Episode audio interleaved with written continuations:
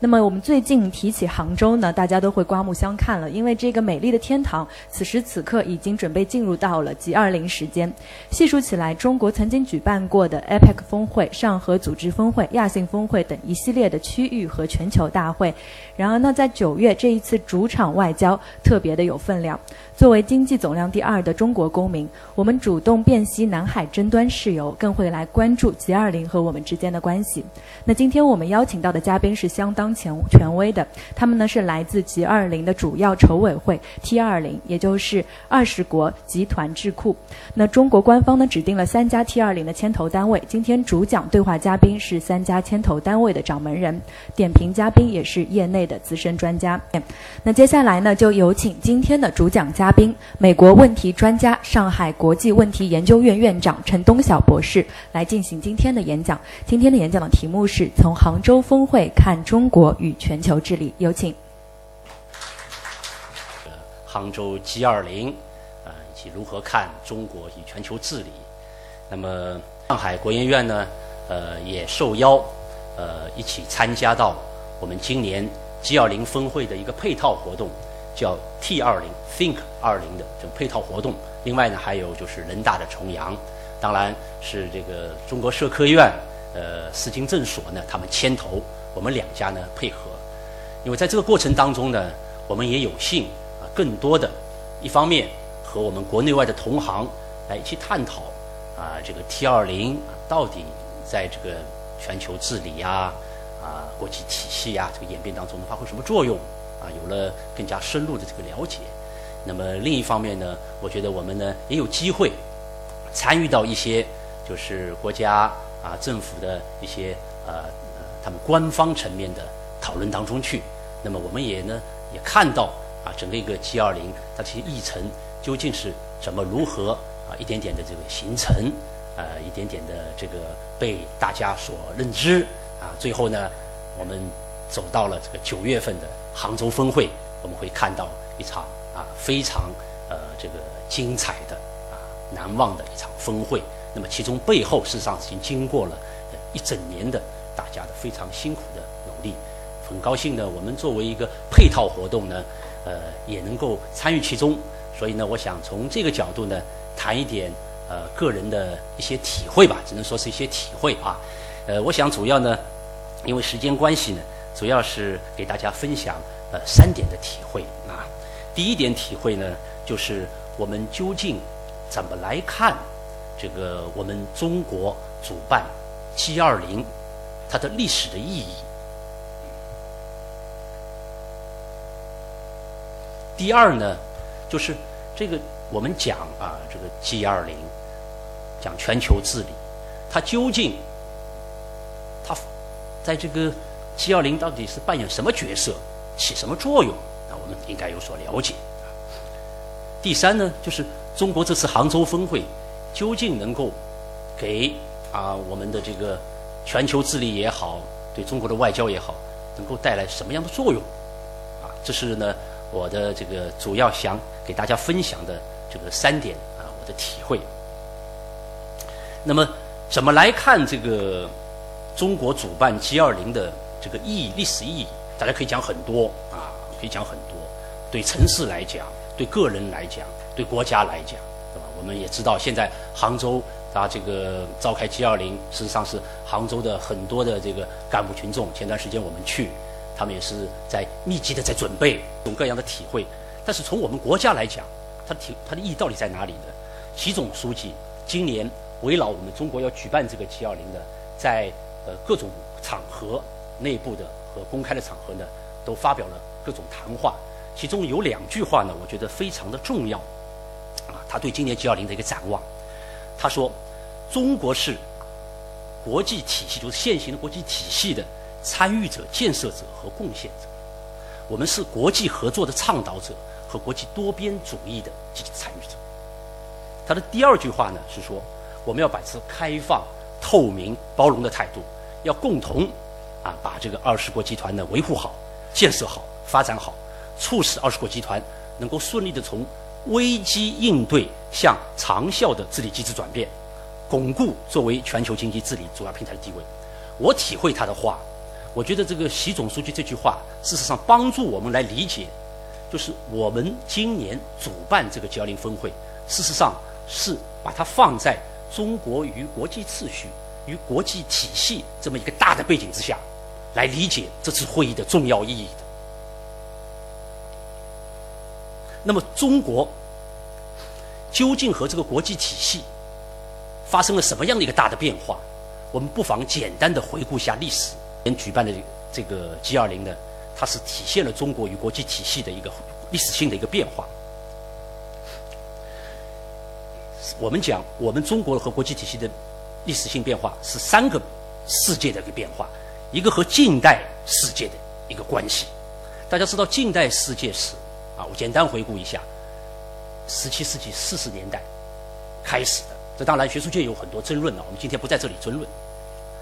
大家都会讲一个重要的历史时期，就一六四八年。一六四零年开始资产阶级英国资产阶级革命，一六四八年是一个比较有标志性的一个意义。查理一世被送上断头台，英国资产阶级革命取得了阶段性的成功，它标志的是近代史的开端。实际上，我觉得它是一个欧洲欧洲崛起史的一个开端。同时，一六四八年，大家不要忘了啊！我觉得很多在座的各位老师啊，各位听众其实也是知道，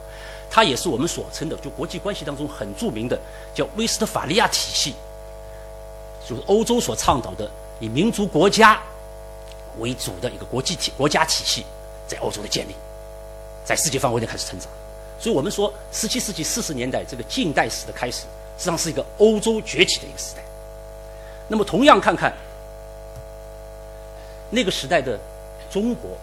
一六四四年，我们大致看这个时间，正好是一个清兵入关。我们说正好是一个明末清初的一个历史动荡时期。但是我们仍然是处于一个专制集权和一个王朝交替的一个动荡时期。欧洲开始崛起那个时期，大家可以回想一下。但是中国呢，仍然沉迷于在举国上下，仍然沉迷在一种一下之变、一下次序、天朝上国的迷失当中。直到一八四零年鸦片战争，我们讲我们的满清啊，被打的这个丢盔卸甲吧，啊，被打的丢盔，甚至是大厦将倾。但是，是鸦片鸦片战争以后，整个一个满清的贵族仍然是认为，我们不能失所谓夷之长技。当时我们说睁开眼的魏渊也好，林则徐也好，包括那些洋务运动。都强调要师之长技以制夷嘛，这个大家很熟悉。但是在遭到了满清这个权贵的一次的申斥，所谓这是认为这是一个溃夷下之防，是所谓的乱阶之倡。什么意思？用作现在的话来讲，就是以华夏和周围的蛮夷，那是有优等劣等之分的。你们这是所谓夷之长，这个师之师夷之长技，实际上就是把我们这个尊贵啊，把这个。等级啊，完全破坏掉了，是胡说八道，说是这是完全胡说八道。这个思想的变化，直到我们讲甲午战争才真正开始变化过来。但是甲午战争，清朝还想再扭转，已经晚矣。所以历史学家都说，那段时间我们和西方和欧洲，特别是列强，我们的这种失败是整体性的一个失败，真正是个整体性的失败。那么西方呢，把中国视为劣等民族。中国只能听命于列强主导的国际秩序。中国和现代世界的这个接触，或者现代世界的国际体系的这个接触，大致是在本世纪的二十哦，就是二十世纪的初，或者说是一战前后。那么，当然学术界还是有争论。那么，一第一次大战以后呢，英法美日等西方列强啊，通过这个巴黎和会以及通过华盛顿会议呢。建立了凡尔赛华盛顿体系。中国的当时已经是北洋政府了，啊，北洋政府应该说我们还是顺历史大势之潮的。在这个二战、一战即将结束的一个月之前，我们也宣战，对德宣战，我们也进入到这个，事实上是进入到这个战胜国的这个行列了，对吧？当然了，事实上由于这个西方列强主导的国际体系，我们虽然作为战胜国。但是我们的权利没有得到丝毫的尊重，即便当时满清政府有像这个陆征祥，有像这个我们讲顾维钧，啊是上海人，是吧？有像这个我们讲的这个施呃施肇基这种杰出的一代的外交家，他们也可以算是非常精通这个西洋法、国际法，但是呢，在真正这个西方主导的这种体系之下，在这么一个弱国的一个态势之下，难以争到实质性的权利，所以才有后面的五四运动。那么到了一九三一年，我们知道，当日本军国主义发动这个侵华战争、九一八事变的时候，当时的这个我们讲的这个施机呃施肇基，他是做国联的代表，提出控告，然后呢，我们国联派了一个理顿代表团，转了两个多月，写了一个不痛不痒的报告，还说这个中日交恶是因为中国人在排斥日本的商品，说我们不买日本的商品。说中日交恶还来自于当时苏联的赤色思想在中国的传播，啊，简直是这个颠倒黑白。当然，这个东西后来还给日本找了个借口退出国联，以便进一步发动更大规模的侵华战争。所以你可以想，即便当时有一些啊杰出的人士，但是整个一个国力衰微，我们在那个体制之下是难以真正捍卫我们的权利的。中国和当代世界的碰撞或者是接触，应该说源于二战以后。我们看，就是这个去年是二战的九呃这个九十五周年嘛，啊，大家看了很多这方面的这个历史呃材料，呃，我们可以看一下，中国在和所有的参战国当中，我们的这个付出的代价是最大的啊，三千五百万人直接的这个呃伤亡啊，呃损失一千多亿，间接损失五千多亿，啊，比之美英乃至当时的苏联都要伤亡代价大得多，因为有这个代价。因为我们是战胜国，所以在二战以后建立的一个当代国际体系啊，就是联合国的这个体制下，我们呢被我们成为了五个常任理事国，应该说是中国与国际体系这个互动过程当中的一个巨大的进步，一个巨大的进步。但是呢，总的来看，由于当时总的来说是一个雅尔塔体系，呃，苏联和美国的两极体制，中国的地位声音是非常弱小的啊，非常弱小的。一九四九年以后的这个新中国呢，我们说和当代的国际体系呢又发生了历史性的变化。中华人民共和国成立以后，呃，一直到这个联合国，呃，恢复这个合法席位，经过了卓绝的斗争。我们一开始受排斥，啊，呃，受孤立，直到我们呃一九七一年恢复了这个联合国席位，再到中国参加世界贸易组织二零零一年，呃，应该说经过了这个非常艰难的历程。这个两张照片，我觉得是有历史意义的啊。一个是我们重新恢复了联合国的席位，一个呢，我们是这个参加了世贸组织，一个是政治安全体系，一个是经济体系。我们说是真正的进入到这个国际体系当中的一部分去了啊，成为当中的参与者、建设者乃至改革者。一个国家在国际体系当中的地位，事实上是当前国际关系的一个最重要的一个问题。你是在边缘还是在中心？你在底层还是在尖？国际体系，我们对外讲各国都是平等的，但事实上哪有什么真正的平等？都是等级的，有等级的啊！你发挥的作用有等级，你的力量有等级，那么决定你的这个在国际体系当中你的这个地位和作用。我们可以来小结一下，就是我们国家在过去的数百年里。经历了从中央王国到沦为半殖民地国家，但又浴火重生。中国同国际体系、国际秩序的关系，正好反映了这么一个艰难的一个从艰难曲折又走向光明这个历程。到目前，到二零一六年啊，我们主办 G20 峰会，它实际上是标志着中国崛起的中国已经走向了世界舞台的中心。这就是我们现在理解我们今年主办的 G20 的一个大的一个历史背景下的一个意义。那么第二点呢，我想和大家汇报的，就是这个 G 二零，它究竟在当下的国际体系、全球治理，它扮演什么角色？它有什么作用？怎么来理解？全球治理呢，是全球性问题的解决全球性问题的唯一途径。G 二零机制呢？是在世界经济危机后呢应运而生，它是在全球的治理，特别是经济治理当中，它是扮演着首要平台的角色啊。这是啊，我们这个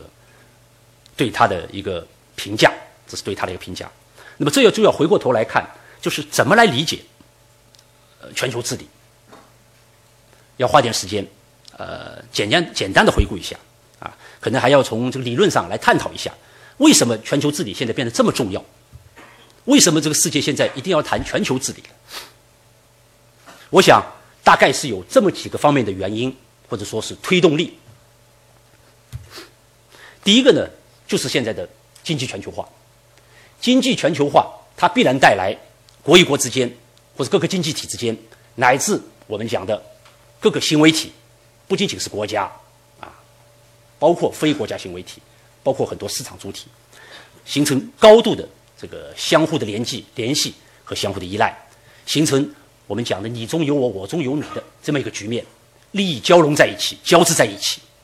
但它产生了一个效，它产生了一个效果，就是它容易使得一个国家或者某种行为体、一个行为体，它的政策，它制定的国内政策，无论是你是政。政治政策、安全政策，特别是你的经济、你的税收啊等等方面政策，它都会你会溢出，你会影响到其他国家。同时呢，你影响出来的这个政策，你对周边、你对国际啊这个局势的这个影响，它会会反弹回来。我们讲叫回回荡效应 （spill over and spill back），还会回荡回来，形成了这么一种比较复杂的，就是一个政策上的溢出回荡。那这就使得一个国家、一个政府。他想要管理这个自身的一个政策，变得越来越困难，所以国家之间的这个协调变得日益重要。我想这个是第一个重要的原因。那么第二个原因呢？我们从理论上讲，这就是全球化带来的这个所谓全球性的问题、跨国问题太多了。今天我们今年我们讲这个中国，包括我们这么多极端气候本身，其实也是全球全球化问题带来的一个一个副作用，是吧？包括人口流动、人口爆炸啊，资源呃人口的老化、资源的短缺、环境恶化、跨国跨境问题、国际金融贸易、投资体系的开放稳定等等等等，这些问题，没有一个国家，没有一个经济体，它能够靠他自己的力量能够来很好的维护好、承担这个维护这些解决这些问题的高昂的成本是不可能的，没有个国家可以。所以这就需要我们讲的有提倡一种所谓同舟共济的精神，通过合作，这又是我们讲的需要一个全球治理的另外一个动力，就是你不来解决你，否则不来合作，你无法来解决这么多的全球性的问题。那么第三个我觉得重要的一个问题是我们仍然生活在一个叫无政府的状态下，这是国际关系当中一个最基本的一个前提。这个无政府不是说是我们国家没有政府，我们讲的是在这个世界上。它实上缺一个所谓超国家的世界政府，在这个没有一个世界政府这么一个超国家的这么一个机构之下，你的利益怎么分配？你这个资源怎么来分配？包括你怎么来进行动武、进行干涉？正是因为在一个没有世界政府的体系下，应对这么多复杂的啊这个全球化、全球性的问题，所以只有通过国家，包括那些国家、非国家行为体。来通过谈判协商，来基于自身的利益，同时呢，建立共识，制定规则，协调指导管理和干预，这是个客观因素。所以这三个原因，我觉得决定了就全球治理现在为什么这么重要。那么当前我们讲的这个全球治理，它遇到哪些重要的挑战？面临着三个方面重要的挑战，我呢试着用他的这个来给大家解释一下。其实这个我觉得还是比较好理解的，比较好理解的，就是因为我们讲的公共产品本身，它一旦产出了以后，所有的人都能够享用，它是一种非排他性质的，是吧？它是非排他性质的。那么一旦是非排他性质的话，你想，如果我们讲这些国家也好，提供这些公共产品的人好，他的一个自然的一个反应就是，我为什么要来花这个力气来出这个工产品呢？我等着别人来付好了，我别等着别人来支来提供好了，这就会造成一个著名的、非常有代表性的，就是国际关系上的一个现象，那就是我们讲集体行动的困境。因为大家呢都想蹭便车，都想让别人来提供公共产品，而自己呢躲在后面，就是搭便车现象，造成这个结果就是公共产品的这个供应越来越少，越来越不足。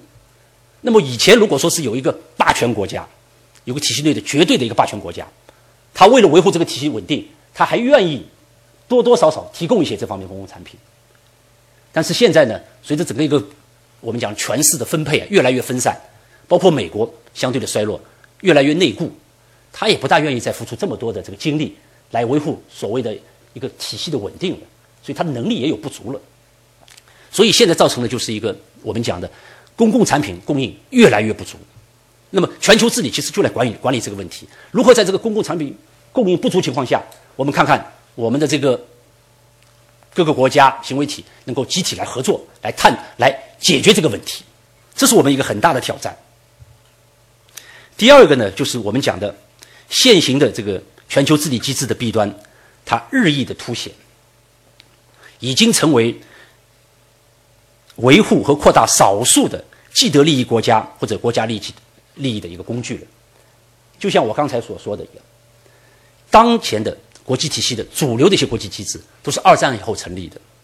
是代表了美国或者西方的他们的这个利益乃至价值观的。虽然现在越来越多的发展中国家参与到里面去，但是总体上这些制度、这些规则是符合满足这些我们讲的这个既得利益者、发达国家他们的这个利益的。因为这些规则本身它从来就不是一个所谓中性的，它都是以更加的满足于这些。制定这些规则，或者在这规则当中占主导地位这些国家的利益的。那么，随着这个国家国际体系的越来越就是成员越来越多，他在管理这个各个国家的这个利益的时候，事实上他显出的这种所谓的不公正性也越来越明显。特别是在二零零八年以后的金融危机爆发，我们看出现存的这个国际体系当中的缺陷非常之明显，必须加以改革。其实这也从某种方面可以看出来，为什么我们现在讲的这个国际体系和很多新的一些制。治理机制在不断的产生，包括 G 二零，它为什么能够替代这个七国集团，或者说它能够应运而生，也是这个大的背景之下所产生的。第三个当然就是我们讲的全球治理的改革步伐仍然是非常缓慢的，因为既得利益者他永远从来也不会自动的退出来的。你看我们这个国际四行的改革，无论是四行的改革还是国际货币基金组织的改革，美国的所谓的否决权，它永远是保持着的。它要改掉的不过是欧洲的权利，它把欧洲的很多投票权啊让渡给更多新兴国家，但他自己的否决权他是寸步不让的。不仅如此，他还利用他所谓国内的啊这个所谓的这个呃制度，在二零一零年通过的我们讲的 IMF 的这个份额改革上，二零一零年就通过了，但是呢，美国国会一直阻挠，直到二零一五年，在国际社会不断的推动压力之下。才不得不最后通过。但是即便如此，在国会的决议案当中还有这么一条，就是国会仍然要加强对 IMF 未来在监督国际货币体系当中的这个监督权。对美国而言，它的这个所谓的国内利益高于国际利益，外部利益，这是它的一个固有的一个思维和一个利益。所以我讲，这是全球治理的这个三大挑战。那么在这个全球治理，即便有这个三大挑战，但是我们可以看出，整个全球治理大整个趋势是不容逆转的，是不容逆转的。那么在这个背景之下，我们来看 G 二零它究竟是怎么来产生啊发展的？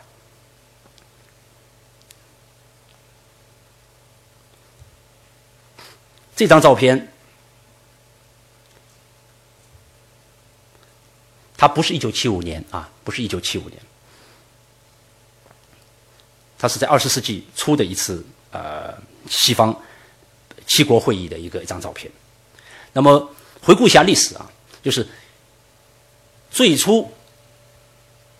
这些大的世界经济体，由于当时的我们讲的这个呃石油危机，由于当时这个布雷顿森林体系的这个最初的这个垮台，在七十年代初啊，就是美元和黄金的这个脱钩。就比较的脱钩，所以造成了世界经济的一个比较大的动荡。所以呢，以这个法、英、日等啊一些主要西方国家，他们呢发起成立了这个呃，就是西方主要经济体的一个协商机制。事先先是财长会议财经渠道，大家来交流啊，如何来进行这个呃防止这个呃经济的进一步的这个破坏啊。后来逐步到了一九七五年呢，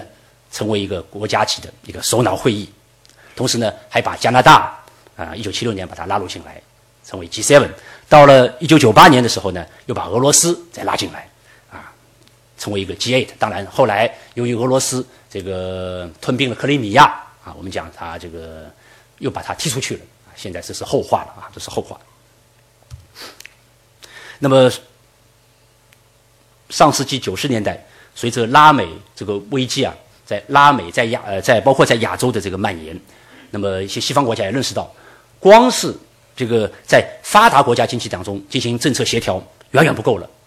因为这些发达发展中经济体，他们的这个国内的这个经济金融的不稳定，也对发达经济体产生了重大的影响，所以必须把它拉进来。所以呢，在一九九九一九九九年的时候呢，在德国啊，他倡议就是要建立一个 G 二零的财长的会晤机制，就是除了这个啊 G seven 之外，还有一个 G 二零的这个财长会晤机制。这个呢，事实上是 G 二零的一个初衷啊，就是一个初始，但当时是一个财长机制，只是在财政部长和央行行长之间有这么一个年度的会晤。那么到了二零零五年以后呢，这个发达国家越来越感觉到，就是光有这个财长机制恐怕不够。需要领导人之间，就是发达国家领导人和呃新兴经济体啊，和一些中等强国的一些经济体的领导人，要更多的见面来交流。所以呢，在二零零五年后成立了所谓的一个 G8，就是八加五的这么一个机制，呃，作为发达国家主导下的治理体制的一个补充啊。它的目的还是为了维护发达国家在整个一个治理体系当中的主导地位。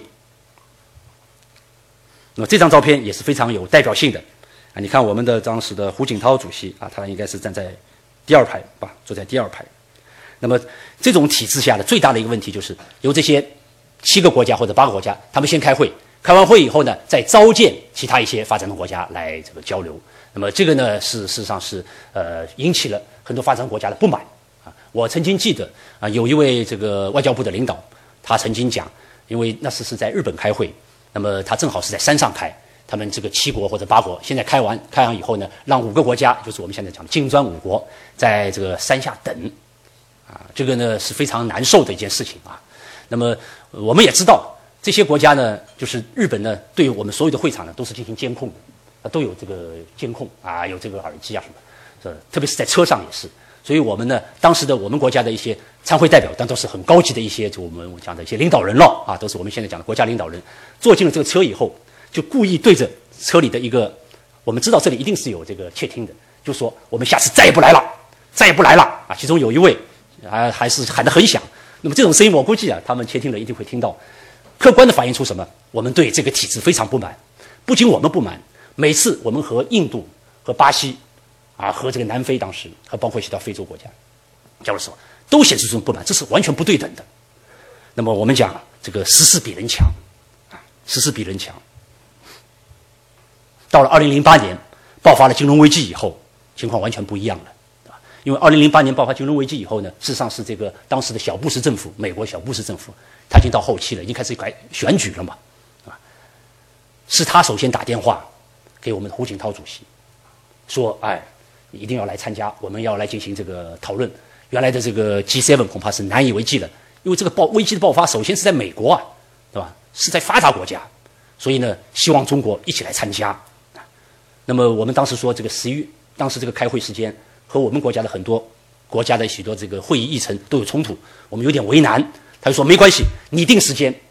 这是我听中央一位外交部的一位领导说的，就是说。胡主席，你定时间，我迎着你的时间，你你说哪个时间可以就可以，最后就定在十一月十五日，G 二零峰会在华盛顿举行，第一次。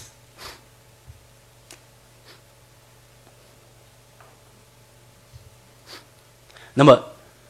G 二零的构成和我们原来讲的 G7 的构成，那是完全的啊不一样了。当然，它是有一个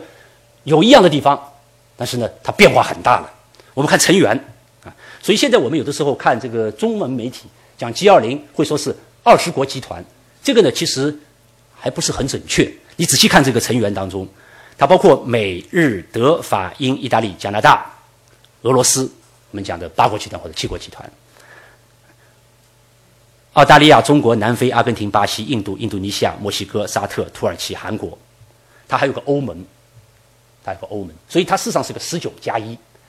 十九个国家经济体加上一个欧盟。啊，它不仅仅是二十国，所以这个二十国不是太确切，应该我们就讲就是叫 G 二零啊机制，我觉得更加精确。那么除此之外呢，按照惯例，国际货币基金组织、世行每次都是来应邀来参加的，一开始，那么后来呢？我们联合国啊，作为潘基文当时这个联合国这个秘书长，也是应邀来参加。除此之外呢，每一次的这个主办国呢，他还会邀请一些特别的一些代表、特别的一些嘉宾啊，作为主席客人也会来参与。根据情况不同，每年都会这样。那么看整个一个构成，我们可以看出啊，这张图旁边一张这个蓝色的图呢，它这个图已经显示不出来啊。这个蓝颜色的实际上就是覆盖了这些国家啊，这些地区。那么我们都知道，这个数据大家已经比较熟悉了。它占了这个全球的这个 GDP 百分之八十五到九十啊。那么它的这个贸易额占了百分之八十以上，人口人口约四十亿，占了百分之啊六十以上，六十五以上。那么这个无论是从它的地域、它的实力、经济经济力量啊，从它的地域，包括它的代表性，已经有了很大的变化了，已经有很大的变化了。应该说，它的代表性明显的在上升了。那么我们看历次 G20 峰会，我这里呢剪了几张照片啊，大家可以这个过一过啊。这是第一次啊，第一次你看，你如果我们看这上面英文的话，它都不叫 G20，它叫什么呢？它就叫做峰会金融市场世界和世界经济，它都没有 G20 这个称呼的。当时都没有个正式的名称，直到多伦多峰会出现了，有个 G20，大家仔细看，这是一个很小的一个，在下面开始出现了，叫 G20，还有个小会标开始出现了啊。那么到首尔，它这个跑到上面去，总算叫 G20 了，一直开到这个2010年，啊，开了五次。才是算是正式把它一个名字名字把它定下来了，叫 G 二零，然后呢，也有开始有会标了。那么随后就按照这个每年啊，这个决定好只开一次首脑峰会。当然，这个过程当中有很多其他的部长级会议、工作组会议，以及各种各样的，包括我们像这个呃 T 二零啊，什么这个等等二零的这种配套活动啊，或者呃相关的一些我们讲的这个呃配套活动的这个会议。一直到今年的这个 G 二零，可见这个 G 二零本身它是一个历史演变啊。从它的名称的这个变化当中可以看出来，这是一个演变的这个过程，逐步逐步的走向一定的这个机制化。那么怎么来看它的这个 G 二零它的作用？我一直我一直有这么一个呃观点啊。我以前呢也和这个张宇老师啊等等其他老师呢，包括王老师也交流过，就是看一个机制它的一个生命力。任何一个制度，它都有生命周期的，它的生命力在哪里？无外乎就是一一个它是不是有代表性。第二呢，就是看它的决策程序。第三呢，是不是它起作用？其实就是这三点。这个三点做好了，这个机制啊制度它生命就长；否则呢，它会很短，啊会会很短，它会被这个时代、被这个需求啊所淘汰的，被这个历史变化所淘汰的。从代表性上讲，刚才我们已经看到了，这个 G 二零它的这个代表性明显在在更加的这个完完善了，对吧？除了我们讲的这个主要的发达经济体之外，我们会看到这个五大主要的这个新兴市场，啊，就是金砖国家，还有呢一大批的我们讲的中等强国地区的中等强国，澳大利亚啊，包括现在比较乱的土耳其、沙特啊等等这些，这个就相当有这个代表性啊。显然比这个 G 二零，啊，比比这个 G seven 它有很多很大的一个提高。接下来就要看它的决策程序。G 二零它的决策程序，事实上，因为它是一个非正式的呃对话论坛，所以呢，它是采取的是一个我们讲的成员国之间、经济体之间通过协商达成一致，所以它的这个民主民主程序啊，是相当能够得到保证的，不可能说是一个叫。少数服从多数的，一定是进行协商的，因为我今年这个有幸参加过几次他们这个官方举办的关于今年议程的啊这个协调人会议，坐在里面我才知道这个多边会议真是很不容易做好的。然后就开始二十个成员加上其他一些邀请代表，他一个个征询他们的意见，然后一个个国家一个个经济体要表态，对于他提出的几点你什么态度？然后说如果没有什么太大，然后开完智慧他就说我们今天有几点已经有共识了，但是还有几点呢，好像还是有待于进一步的讨论，然后把它再移到就是他们讲的他的副手就一个个来一个个来问下去，每个人的时间都差不多，先比方说问这个韩国的，他一定要讲五分钟。那另外一个美国的，他也讲五分钟，等等等等，这是一个相当冗长，但是呢，你也可以看出来，它是个比较民主的体制，最后形成一个一个共识，这些共识最后交给这个领导人，啊，那么在领导人峰会上呢，大体上我们就能看出领导人峰会它的成果，实际上是经过了很长时间的这么一个协调而形成的，绝对不是说是这个一下子有一个国家能够完全来主导。当然，在这个过程当中，谁首先？提出这些议程，这个还是有讲究的，对吧？一个主办国，我们讲的主办方，加上他的前任，就是我们今年前任土耳其，包括未来我们的后任德国，在这些议程当中，根据这个 G20 现在这个决策程序，三驾马车，就是我们今年的主席国、去年的主席国和明年主席国，他们在这个议程首创这些议程当中，他们呢？比较有大的发言权，就是首先他们来先写，这个很重要。你先写出这些东西以后，你有靶子，你再和人家进行交流，是吧？其他一些国家不过是更多的批评、补充，但是呢，你提出的一开始的这个倡议，这些国家就比较大的主导权，或者说，我们中国在今年的这个议程当中，我们主导权就比较大。这就是为什么主办方为什么这么重要啊？当然，最后就是一个有效性。那有效性呢，是最容易受到大家批评的。呃，的确也是，因为这个 G 二零呢，它不是一个，它不是一个有牙齿的、有这个呃执行这个机机呃机有法律约束力的这么一个机构，它是一个政府间的高层的一个对话机制，形成的一些决议倡议，它也不到决议啊，它形成的这些倡议不过是希望各个国家能够来执行。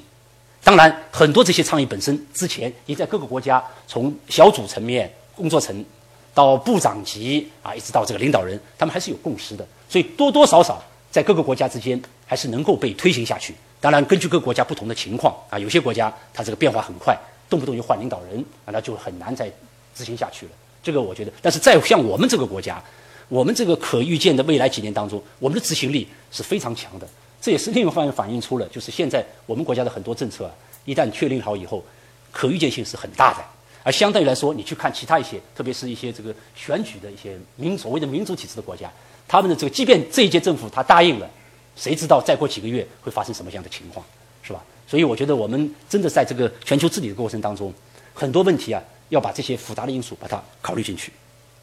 那么有效性的，的确是比较差，因为它没有这个执行机关，它现在最多的是更多的采用用什么方式呢？是第三方的一些监督、一些评估。啊，给你一些批评，啊，用这个用专家的方式，或者是邀请一些国际组织来发布一个对这个问题的各个国家的这个政策执行的情况打分，那么让你的这个国家觉得我这分打的比较低啊，那么可能就是我的这个情况执行不是太好，给你一下这个约束，仅此而已。事实上，它其他的一些约束力相对说比较弱的。但总体来看，我们要看总体，就是相对于我们原来讲的这个 G7。在世界经济体系当中，它是目前唯一这个组成成员相对比较平衡，它协商过程比较民主，而且它是专注于全球经济稳定增长的这个全球核心的治理机制，而且它也是保护开放经济、建设国际规则、提供全球公共产品的多边的治理平台。这是我们对它一个总体的一个评价。那么这个评价也代表着目前 G20 的一个应有的地位。我相信，经过不断的改革，它会变得越来越。有作用，越来越有作用。那么最后呢，就给大家汇报一下这个我们杭州峰会，它究竟能够起什么作用？啊，我们呢，呃，认为杭州峰会呢，将是一个推动全球经济治理的又一个里程碑，也是全方位检阅中国这个主场外交的一个重要的一个舞台。啊，为什么这么讲呢？一个是中国现在的实力的确发生了很大的变化，与2008年刚刚加入到这个 G20 的时候，这个地位大家可以看得出来，发生了很大的变化。最大的变化就是我们的经济实力、综合实力发生了啊急剧的上升啊。这里一些数据我就不一一念，但总体可以看出来，08年刚加入的时候，我们的这个经济实力与日本还有相当大的差距。但是到了10年，我们就超越日本了，啊？所以这两年我们的整个一个经济实力发生了很大的变化。中国现在是世界上最大的发展中国家，这是我们一直这么讲的，这是个基本定位。但是别忘了，我们也是第二大经济大国，我们是最大的货货物贸易国，啊，我们是第二大对外的直接的投资国，我们是最大的外汇储汇储备国、旅游市场啊。所以呢，这些经济经济力量、这些指标本身啊，就是反映了我们在全球经济治理当中这个地位。所以有一句话讲，经济实力当然不能决定，不等同于你的政治地位，但是。它往往决定你的政治地位。同时呢，我们经过这么多年的这个努力，我们事实上在推动全球治理当中，我们的这个贡献不仅仅是我们的这个经济实力本身，我们的很多理念、方案啊，具体的这个项目啊，贡献的越来越多。习总书记他对于全全球经济治理当中贡献了很多我们国家的非常好的一些理念，比方说。共商、共建、共享，啊，这个未来是成为全球经济治理的一个基本的一个价值观。它反映出了是一种平等、民主、协商、包容啊等等这方面的一个基本的一些精神。比方说，我们的这个“一带一路”，我们的这个顶层设计，以及所倡导的呃亚洲投资银行啊、呃金砖开发银行、丝路基金等等，这些本身也反映出了我们中国所倡导的。共建、共商、共享的这个经济治理的一个重要的一个组成，包括我们积极推动国际经济金融机构体制的改革等等，提出了一系列的这个方案。那么大家也许注意到啊，今年这个七月二十二日，呃，我们李克强总理与世界银行行长金庸、国际货币基金组织啊总裁呃拉贾德以及世贸组织总干事、国际劳工组织、经济合作发展机构。呃，组织秘书长、金融稳定理事会主席举行了一个叫“一加六”的这么圆桌对话会，啊，这在历史上这是绝无仅有的，这是绝无仅有的。我们如果回忆一下，看当年这个布雷顿森林体系刚建立的时候，中国是战胜国，但在不在这个我们讲经济体系当中，我们这个地位不能说是几乎没有，那是极其边缘的，极其边缘的。而现在，从当时的这个布雷顿森林体系的一个完全的一个配角，到了现在一加六，这些主要的世界最主要的一些经济机制跑到中国来和我们的总理对话，成为主角。所以这张照片，我觉得大家一定一定要记住，这是有里程碑意义的啊，这是有里程碑意义的，反映了中国在这么多年来，就是经济实力的增长，参与国际国际治理的这个能力增强。一个重要的一个体现，啊，这也是为我们今年能够真正的开好 G 二零打下了非常扎实的基础。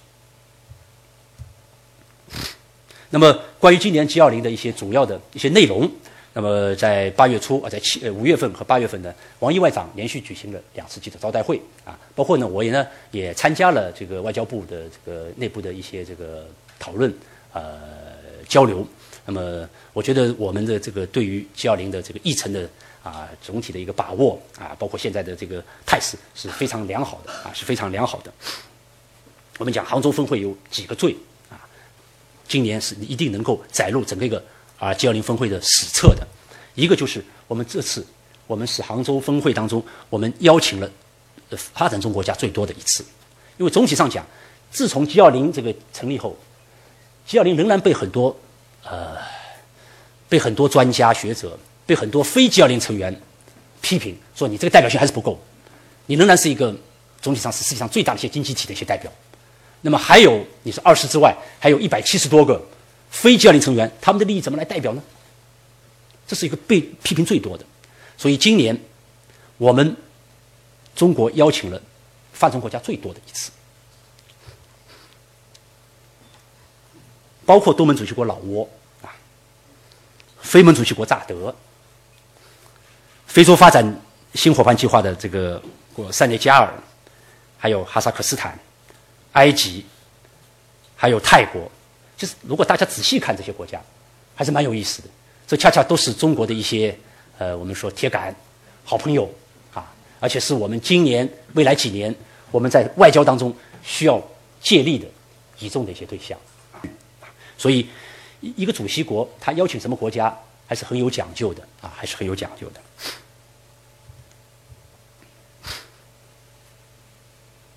第二呢，这次峰会呢，也是成果最丰富的一次。我记得去年年底到今年年初最初讲，我们提出来说，我们大概是有四大大的战略呃成果，然后有几个啊就五大重要的成果。我们这个对成果是有分类的，一个叫重大战略性成果，然后是重要成果以及一般成果。那么现在根据这个啊呃最新披露的一些消息啊，这些都是公开报道的。我们呢这次将近有三十项。重要成果也就不分什么叫重大战略了，但事实上呢还是有分的啊。其中最主要的其实就是这个下面的十项，下面的十项，十项当中其实还是有分类。第一个就是制定创新增长蓝图，因为大家知道这个今年现在 IMF 对这个世界经济的这个增长进一步把它下调，如果在下降，把整个世界经济这个下降，明年如果是整个一个增长幅度低于百分之三，那就是进入一个衰退的一个时期。所以今年的这个我们讲 G 二零，要给这个世界经济有个很强的一个信心，那么就是我们要用创新来推动这个增长。那么在一些这个协调人会议上，大家普遍的感觉到，必须要对这个我们讲的新经济、数字经济啊，包括一些这个欠发达国家地区进行这个基础设施的投资，来拉动经济，这仍然是一个很重要的一个点。第二个就是落实二零三零可持续发展议程行动计划。今年是第一次，我们把2015年通过的联合国2030可持续发展框架纳入到这个 G20 这个峰会上，作为一个重要的议程来讨论。那么，呃，我们研究院呢也很荣幸，呃，因为这次这个2030的这个可持续发展，呃，纳入到讨论当中呢，提出一个重要的一个一项内容，就是 G20 成员要形成自己国家的。落实联合国二零三零可持续发展目标的国家行动方案，然后鼓励 G20 所有成员国一起带头，向这个世界其他国家显示出我们的这个领导力和决心。那么我们院呢，也作为一个这个承办单位，先为这个国家发展，就是国家这个落实行动方案呢，呃，我们抄拟了我们智库的一个版本。已经交给这个有关部门去来进行这个传阅。应该说，我这也是我们的一个非常呃重要的一份工作啊，一份重要的工作。我们也非常的荣幸，能够参与到这个进程当中去。所以，落实二零三零也是非常重要的一个部分。第三个就是结构性改革，要制定这个优先计划、指导原则和指标体系，这也是一个啊有这个突破性的啊一个历史意义的呃一个呃成果之一。当然，在这个过程当中呢，就是大家的这个分歧还是比较大的。我记得有一次参加这个研讨会的时候，啊，一位美国的那个官员啊，以及后面还同时还有一些著名的学者，就说结构改革每个国家差别很大，你一定要制定一个呃优先领域或者指导原则是很难的。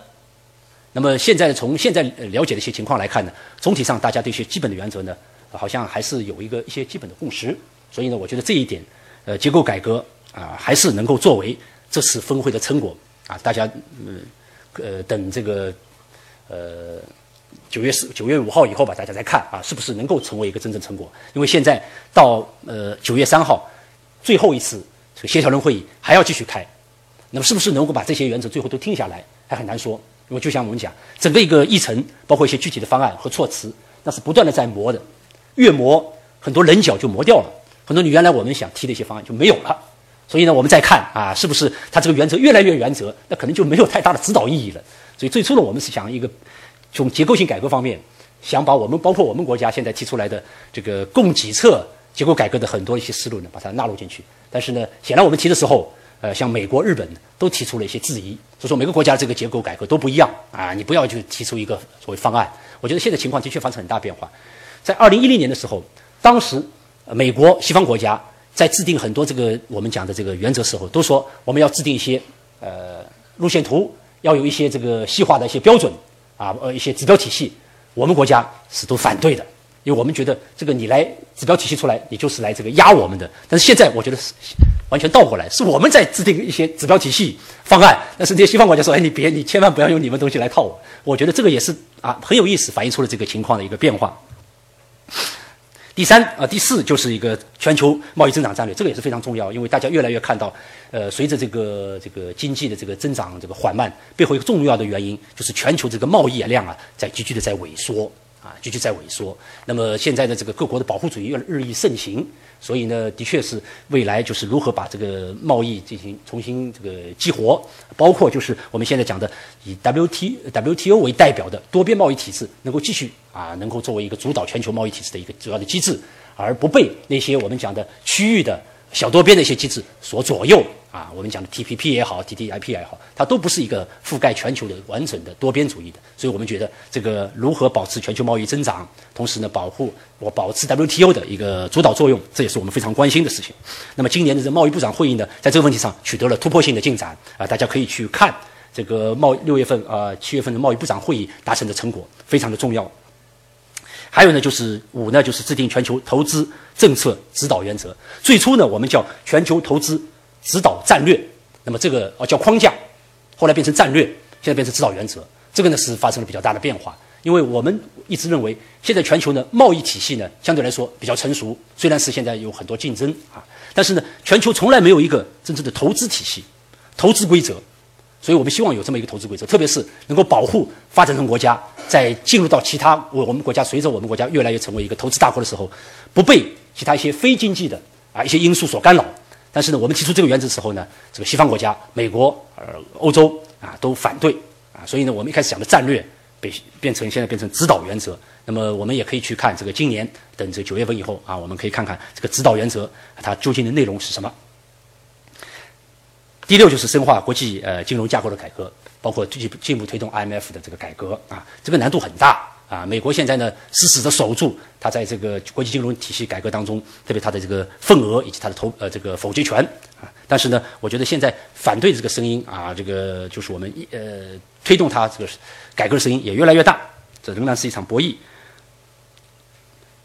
第七呢，就创立这个反腐呃合作。那么也同意呢，在中国设立一个呃反腐研究中心啊，显示出中国这个反腐的这个决心啊，而且为世界各国呢，在这个追逃反腐这个过程当中呢，能够呃提供更好的这个知识方面的贡献。第八呢，就是对于非洲等发达呃不发达国家呢，进行这个所谓的新工业化啊，进行这个提供这个合作，提供倡议和这个指导。第九呢，制定这个创业行动计划。呃，第十呢，就是在气候变化当中呢，借使得这个 G20 的成员国呢，尽早能够落实巴黎协定这个呃达成。因为在 G20 成员当中呢，也有一些国家，少数国家，比方说沙特阿拉伯，它是不接受巴黎协定的关于气候变化的一些原则的。那么我们还要多做工作，啊，多做工作。最后呢，我觉得今天的这次峰会呢，还是各种活动最丰富的一次。啊，最丰富的一次。呃，我们这个现在根据这个现在的一些议程啊，应该讲，呃，目前为止已经举办了各个级别的部长级会议，以及包括工商、青年、妇女、劳动、智库、民间一个七个我们讲的就是配套行动的组织啊。那工商就是 B 啊，那么青年就是 Y，Y 这个是在复旦。今年的这个活动是在复旦，大家如果看微一些新闻啊比较多。妇女啊，劳动 L，智库就是 T 啊，think 民间 C 啊，这个这些活动呃，应该说有大量的就是这个参与者，这也反映出了现在的一个全球治理机制啊，它不是一个国家政府的一个行为，它有更多的这个我们讲的这个呃呃呃非政府行为体啊，这个社会啊，整个一个来来参与，对于。这个未来 G 二零它的很多议程能够更加深入人心啊，能够形成共识，我觉得很有帮助的。那，当然，它整个一个协商的协商过程呢，就更加更加复杂了啊，更加复杂了。同时呢，就是我们的这个呃协调人会议呢，也已经举行了三次啊，最后一次呢，将在七九月二号、三号呢，在这个杭州举行，那就是最后的我们讲的敲定了。敲定以后，就把这些这个议程最后的文本啊，交给我们的这个主席呃，就领导人在上面宣读了。那么同时呢，中方这个过程当中呢，也这个积极的开展走出去啊，把我们的这个议程能够呃去争取更多的国际社会的这个支持，特别是啊国际组织以及广大的发展中国家啊。那么从现在的这个安排来看呢，一个当然就是呃一个就是工商峰会啊，这是工商峰会 B 二零的长期以来呢是这个 G 二零的最重要的一个配套活动，所以呢它是和这个。呃，呃，领导人峰会呢是背靠背的。我们这些其他的一些这个二零啊，它其实都是在外围，真正叫在外围。到了这个九月四号、五号，我们是不能进杭州的。我们曾经争取，我们说我们要进杭州，他不允许我们进杭州啊。所以呢，都是在各个呃省市召开，但是不能在杭州。唯一能进杭州的就是这个 B 二零啊，这是一个传统。这是因为我们国家领导人，包括所有的国家领导人都会在 B20 峰会上来出席。我们这个主席呢，还会发表主旨演讲啊。第二呢，就是一个我们还要利用这个机会呢，啊，举行金砖国家领导人的非正式的会晤啊，这个也很重要。我也去参观了一下这个金砖领导人这个非正式会晤的一个场地，呃，这个还是不错啊，还是不错的。当然，我们今年情况也比较特殊，呃，因为今年的十月份呢，呃，这个在。印度呢还要召开这个金砖领导人峰会，那么我们现在现在召开呢，呃，印度方面呢还是比较敏感，他会认为会不会抢他的风头？因为你如果很多问题都已经谈了，他们他这个峰会开了什么意义呢？是吧？印度人本来就比较小气，也比较敏感，所以呢，我们在这个会上还要照顾他的心理啊，还要照顾他的心理，所以整个一个规模架势呢，不能弄得太。啊，不能耐弄得太这个，我们讲中国人做事很厉害的，是吧？我们一旦做的都是世界最好的，所以我们还是要稍微这个呃，然后在四日下午呢，这峰会正式开始啊，五日下午结束。那习主席呢将主持会议，会后呢还将举行中外记者招待会，介绍峰会成果等等啊。这个呢，我觉得接下来一段时间大家会拭目以待。除此之外呢，其实还有一系列重要的双边活动，这些是非常重要的啊。那么。其实最重要的双边活动呢，我想可能就是我们要和这个啊一些重要的国家啊，包括美国啊、俄罗斯啊、包括欧洲啊以及英国啊等等这些新的一些领导人啊，要和他进行这个交流啊，特别是在当前这个形势发生很大变化的情况下，呃，当然这个现在今年的很多这个一些领导人呢，呃，或者是刚刚新上任的，或者呢已经到了他的最后几天了，所以呢，呃，这个。呃，这个效果如何啊？就是谈我们和他们交流以后，双边领导人形成这个效果，究竟是不是能够变成下一届政府、下一届领导人的真正的这个共识呢？呃，我觉得我们也不要有有的时候也不要有不切实际的过高的这个期待啊。包括对美，奥巴马毕竟是在最后几天了啊，已经最后几天了。呃，现在而且美国整体上一个社会是往回缩，但是我们还是希望在他最后到中国的时候，能够形成一个共识，把他这个声音。因为奥巴马还是代表了美国的一部分，希望改善中国关系声音能够传递到美国去啊，传递到美国去，也希望对下一届，特别是如果民主党政府继续执政的话，对他有影响。当然，我们这个过程当中还要避免一系列其他的一些。我们说，我们举行这个金砖金砖领导人在这个套会会会中套会，但是其他一些国家他也想开会啊，我们怎么来处理这个事儿呢？是吧？包括讲金砖，比方说是这个 G7，他说我也想在你 G20 当中也开个会。那么这个就我也不能反对他啊，但是呢，我们对这些议题呢，我们事先是要打招呼的，甚至是要做一些比较严肃的这个呃这个把这个信息要传递出去的。王毅外长曾经说过，如果在 G20 峰会上谈一些和 G20 无关的，像南海问题等等，我们是坚决不答应的。那么我现在还在想，我们坚决不答应是什么意思？是不让他开，还是说要怎么样？但是呢，这句话放在里面，我觉得是很有意思的啊。呃，我们要做好这个准备。那么。开这么一场会议，其实还有一个很重要的问题，就是任何一场大型的活动，我们准备这么长时间，都要准备一些预案，包括一些这个可能发生的一些呃不测的事件。那么，所以呢，今年的峰会就像往常一样，我们举行了这么多的多边的活动啊，无论是当时在上海的这个世博会啊，前两年的亚信、呃 APEC 等等，都有这个工作，积极应对这个事件。这个事件无外乎三三种类型。三种类型，具体的事件很多。三种类型，第一种就是一个我们现在看到整个一个世界出现了一种逆全球化的浪潮，反全球化的浪潮，极端民粹啊，呃，这个保护主义盛行，它造成一个什么后果呢？就是会把其他国家作为一个靶子来批评。比方说，现在经济如果遇到不好的情况，比方说贸易遇到了问题，他会把目标转移到其他国家。中国就是很容易在这种潮流之下被其他国家拿靶子作为打的一个。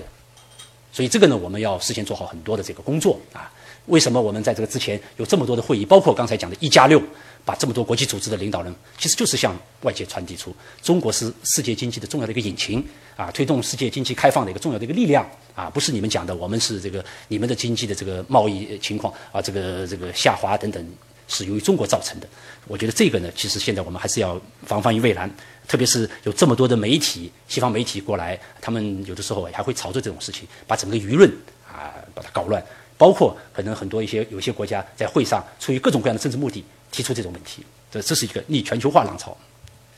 第二个呢，就是部分国家的政治干扰，我就是我刚才讲的啊。总体上讲，事实上随着中国这个现在的这个办会啊，特别这些这个主场外交越办越漂亮，呃，作用效应越来越大，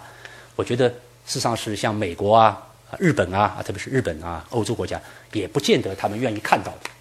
他们不愿意中国太出彩，甚至还愿意你呢出点事儿。那么，所以呢，干扰这种议程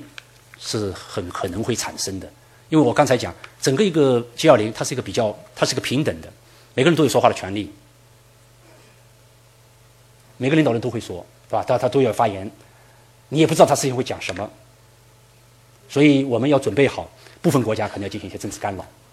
当时我觉得我们，呃，现在是算是这个场过去了，就是这个，呃，南海的这个仲裁案。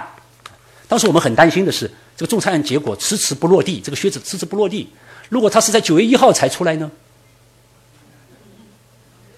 完全有可能的喽。啊，当时我们做方案的时候说，如果要早点落地，这个靴子一定要早点落，那么我们还可以进行对吧？把这个。把他这个消息啊，这就是早点把它就过去了，这一页翻篇了。就王毅部长讲的，翻过去了。如果真是九月一号的话，你想翻都翻不过去。所以还好，我就觉得虽然啊这个，但是我觉得还好。但是这种干扰还会存在，特别像日本啊，很明显，日本很明显。还有就是黑天鹅事件，黑天鹅事件什么？就是我们预测不到的事件。它不是指现在讲的这个英国脱欧啊，它可能产生就是像类似于土耳其政变这种事件。那我觉得现在黑天鹅事件当中，这个性质最我们最担心的，我个人觉得就是不要发生这种影响规模巨大的，特别是对 G 二零国家成员当中的恐怖袭击事件。我觉得这个影响是非常之大，它会形成一种